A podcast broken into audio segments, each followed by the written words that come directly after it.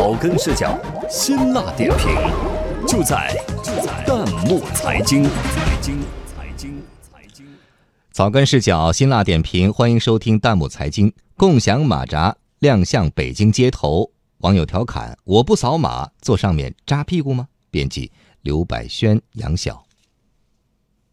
咱在昨天的节目里刚说过共享健身房，这不还没等体验一把。所谓的共享家族里又多了一员，这次是马扎。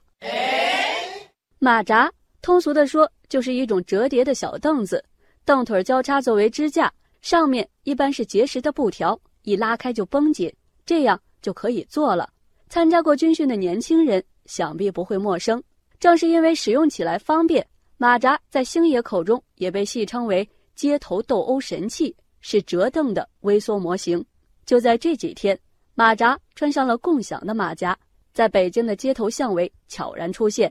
这些所谓共享马甲的凳面采用了防水材料，充分考虑了应对雨雪天气的需要。然而，与其他共享产品不同的是，共享马甲完全无视了智能定位、电子锁等这些带有共享属性的标准配置，直接干巴巴的顶着一张二维码，就将自己暴露在天地之间。网友们马上就看不下去了。纷纷吐槽起这略显多情的二维码，网友糊涂忘了喵说：“单车不扫骑不了，这个不扫坐不了吗？”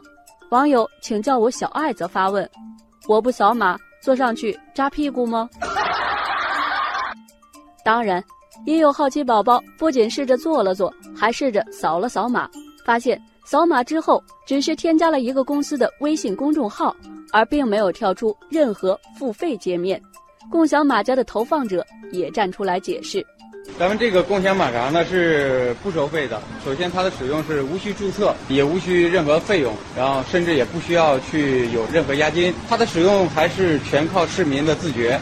然而，依靠自觉的结果是，共享马扎投放仅一天时间就丢了一大半。”网友我是路过的大白兔调侃道：“比想象中剩的要多。”网友逆光弄影问道。能坚持一天不被拿走吗？网友哎呀，我在干些什么事？认为和其他共享经济一样，感觉这公司也是在笑看老百姓的素质。老百姓素质高低或许还有待考验，但是，一把共享马扎直接投放在公交站、地铁站旁的人行道上，这素质也不见得高。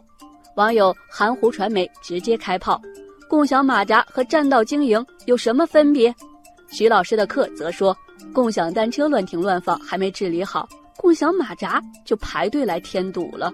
对于被质疑影响市容市貌，相关负责人回应，他们目前确实还没取得市政相关部门的许可。听到这儿，相信您对于共享马扎到底是真共享还是伪概念也自有判断了。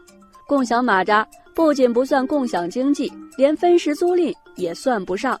不过就是打着共享的噱头，做起了广告营销而已。